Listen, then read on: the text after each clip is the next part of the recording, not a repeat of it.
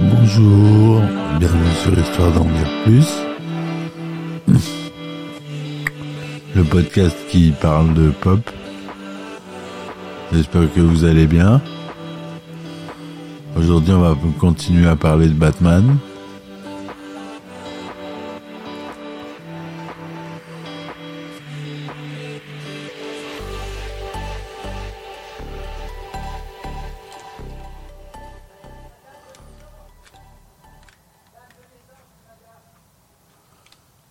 Donc euh, présenté comme euh, The Batman, je continue, hein, le super-héros masqué apparaît dans le numéro 27 du comic book Detective Comics publié le 30 mars 1939.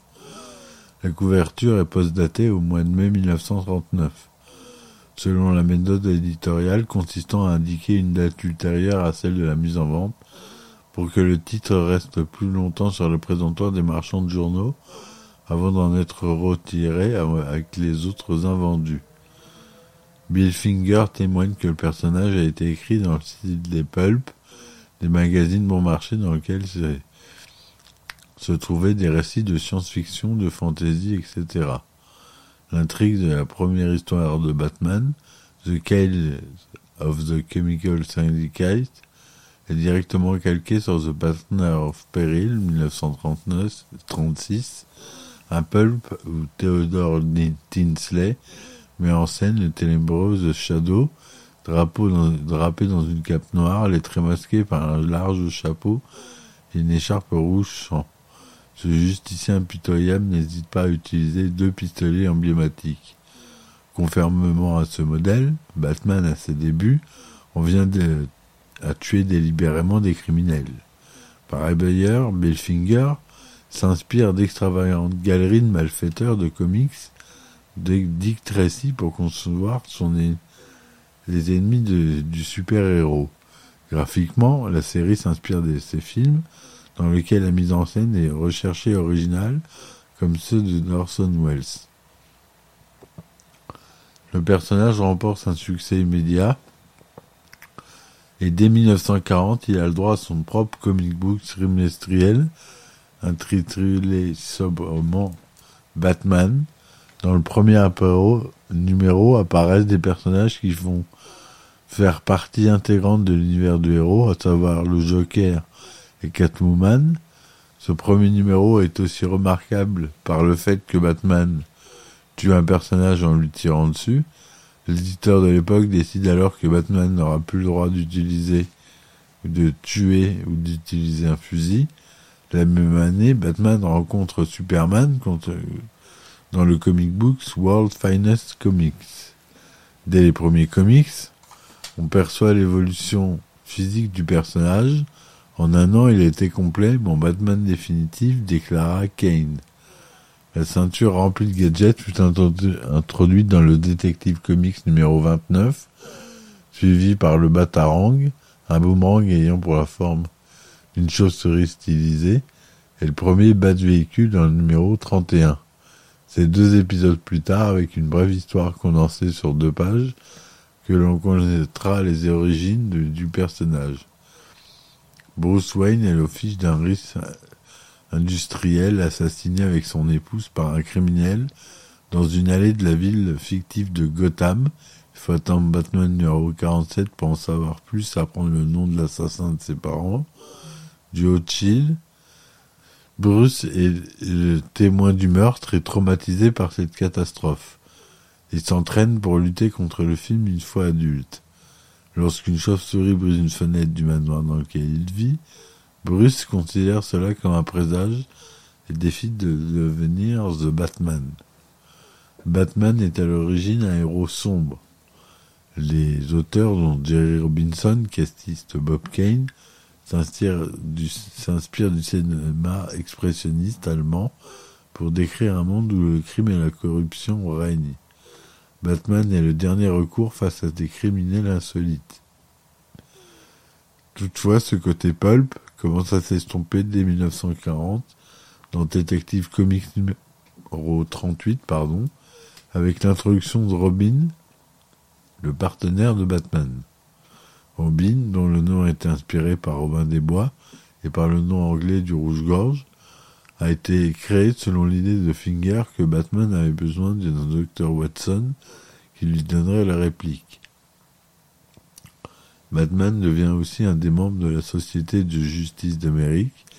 Il apparaît brièvement et pour la première fois dans le septième numéro du magazine All Stars Comics, dans lequel sont racontées les aventures du groupe.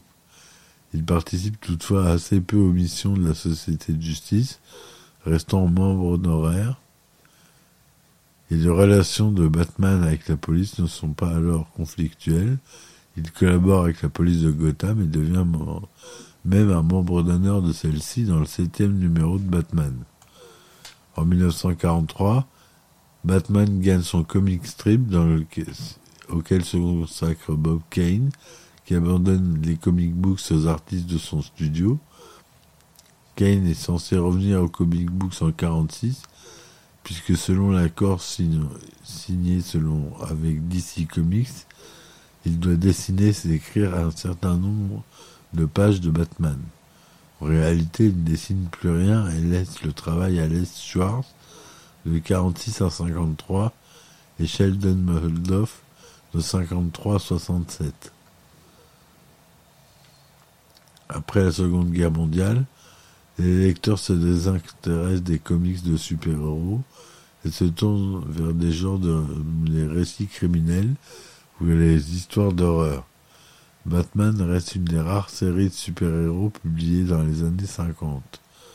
Au milieu des années 50, les histoires de Batman peuvent être attachées au genre de science-fiction, à l'instar de Superman.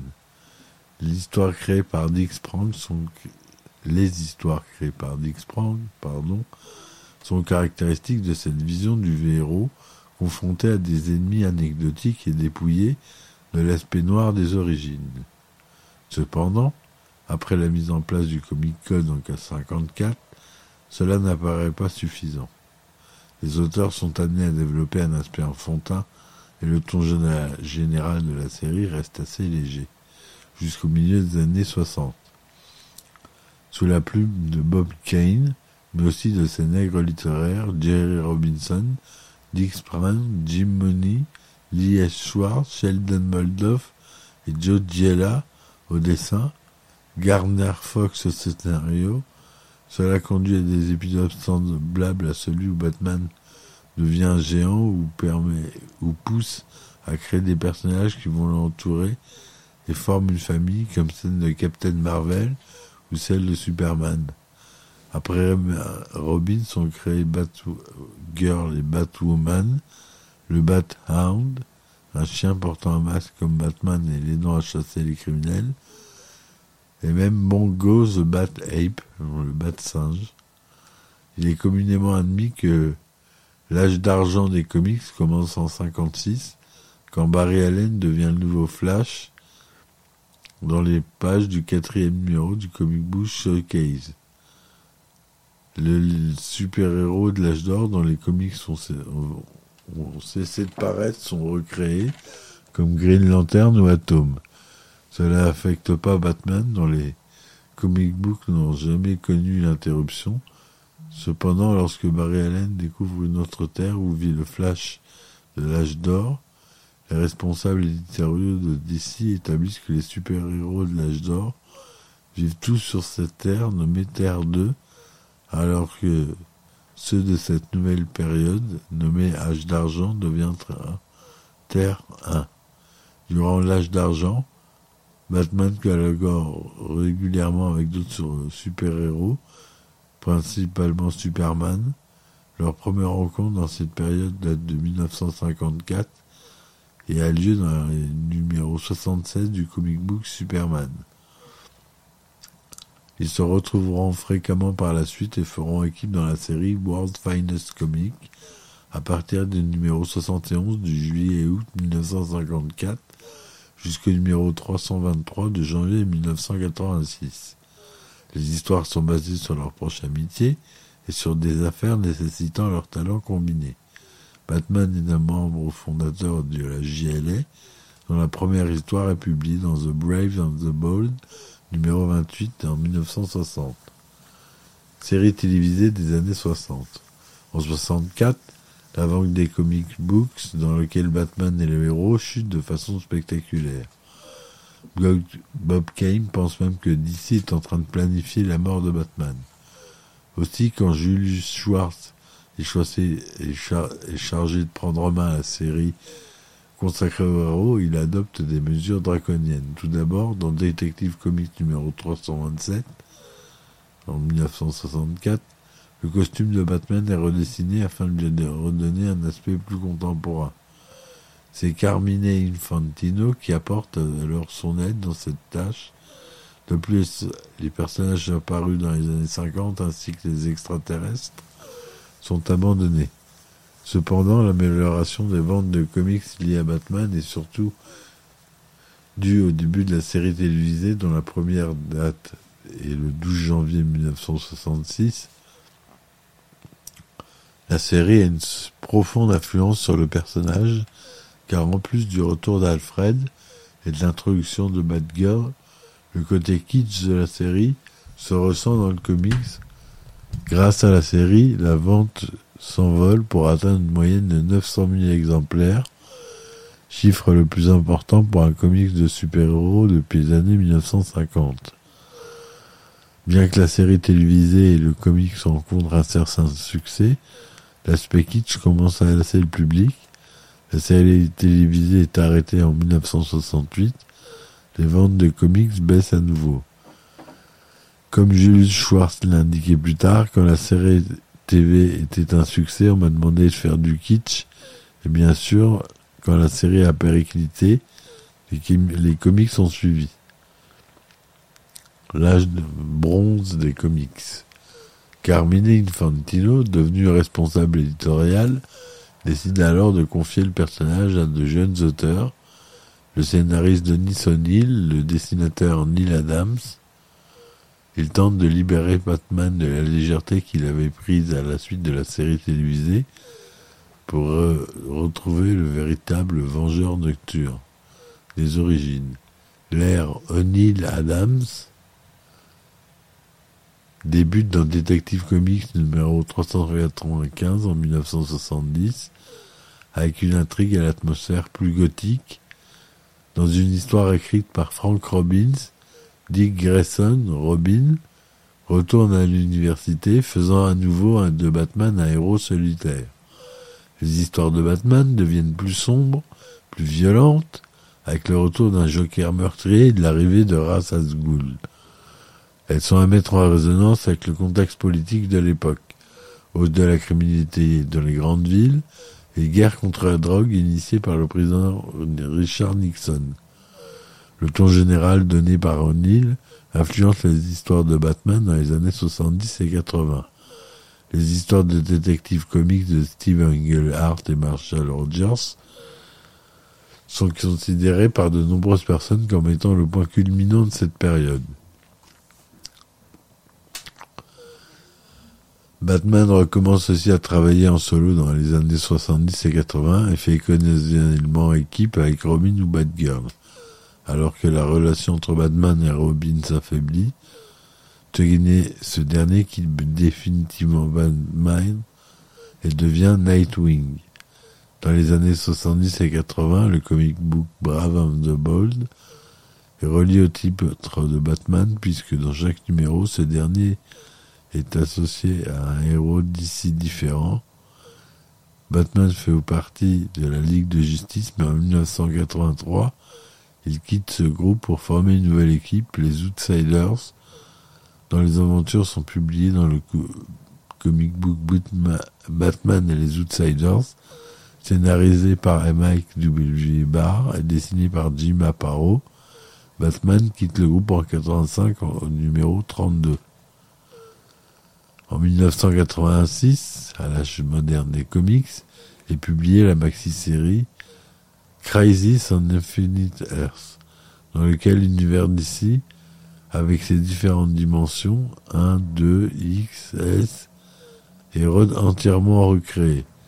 Tous les événements racontés dans les comics précédant le Ce cataclysme se sont censés ne pas s'être produits et chaque héros commence au sens propre avec une nouvelle vie. Ainsi décrit, décédé, réécrit l'histoire de son univers et adapte les origines de ses personnages. Denis O'Neill, devenu rédacteur en chef de tous les titres Batman, s'occupe alors de l'image du héros, alors ses événements O'Neill a affirmé qu'on lui a donné la charge de relooker le personnage, mais il a essayé plutôt de donner une autre ton à la série, différent de tout ce qu'il avait fait avant.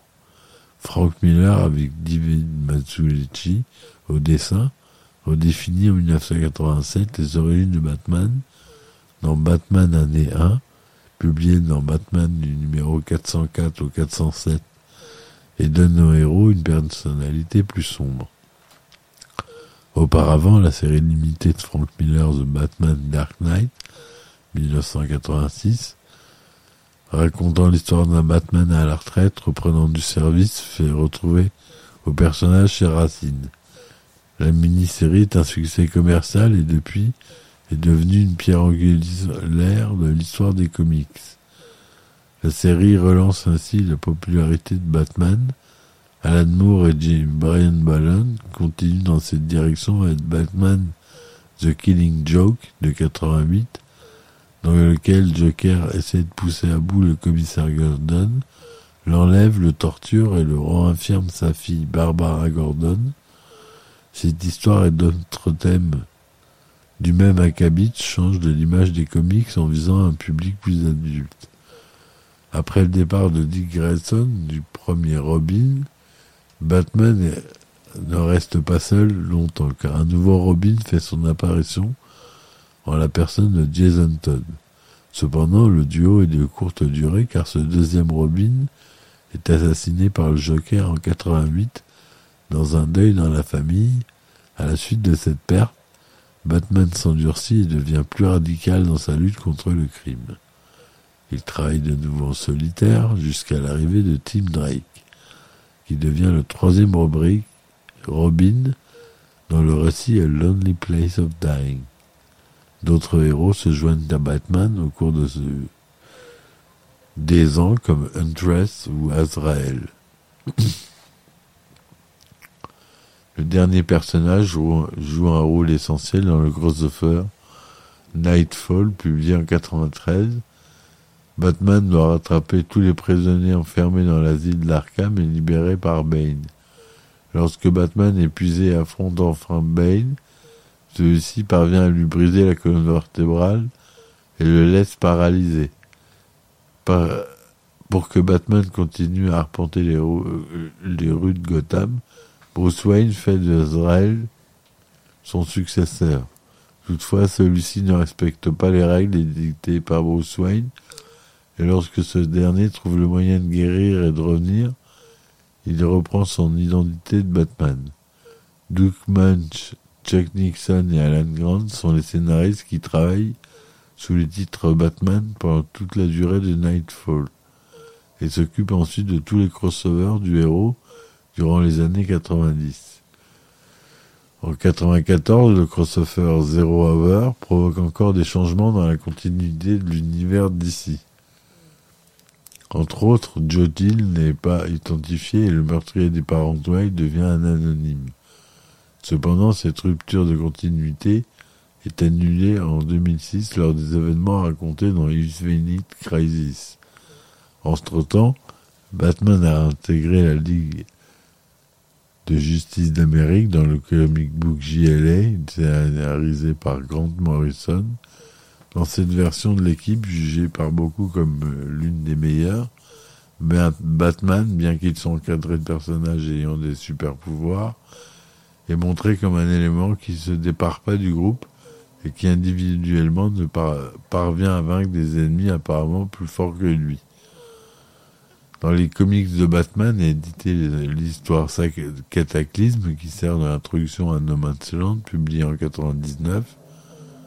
Cette aventure sur un an a un impact sur tous les titres Batman en dépeignant un Gotham ravagé par un séisme. Une fois cette histoire finie, Denis O'Neill cède sa place à Bob Schreck. En 2003, Jeff Leb, déjà scénariste d'aventure de Batman avec les maxi-séries Batman à long Halloween et Amère Victoire, et le dessinateur Jim Lee entame une histoire sur 12 numéros intitulée Silence.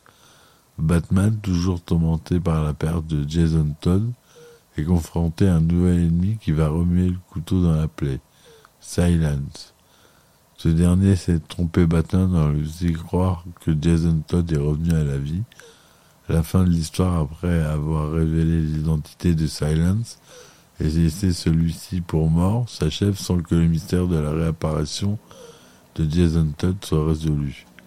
Alors que Crisis en Infinite Earth devait créer un univers cohérent, le résultat, vingt ans plus tard, dans un monde sombre dans lequel des problèmes de continuité apparaissent. Pour résoudre ceci et remettre en goût du jour le monde héroïque, DC Comics, dans les années 2000, propose trois arcs narratifs. Batman joue un rôle important dans ceci, et principalement Identity Crisis, Infinite Crisis et Final Crisis. À la fin de ce dernier, Batman semble être tué par Darkseid. Grayson prend l'identité du, héros mort et Damian, le fils de Bruce Wayne et Talia al Ghul, est le nouveau Robin. Néanmoins, cette mort ne dure pas et en 2010, on assiste au retour de Bruce Wayne dans la mini-série en six volumes The Return of Bruce Wayne signé Grant Morrison. À la suite de cette histoire, et de retour dans le présent, il arbore un nouveau costume, il laisse Dick Grayson continuer son activité de justicier sous le nom de Batman avec son fils Damian Wayne comme nouveau Robin, trouvant qu'ils font un, excellent travail à Gotham City. Il décide de parcourir le globe pour former un groupe, une corporation de héros ayant une similarité avec lui. C'est résolu et une vérité, le monde entier a besoin d'un Batman, en France, il recrute Bibal Acela, alias Natrunner. Voilà pour euh, l'épisode d'aujourd'hui. J'espère qu'il vous aura plu. La prochaine fois, on reverra la renaissance DC Comics. Je vous dis euh, à très vite. Et puis même à demain. Et ciao ciao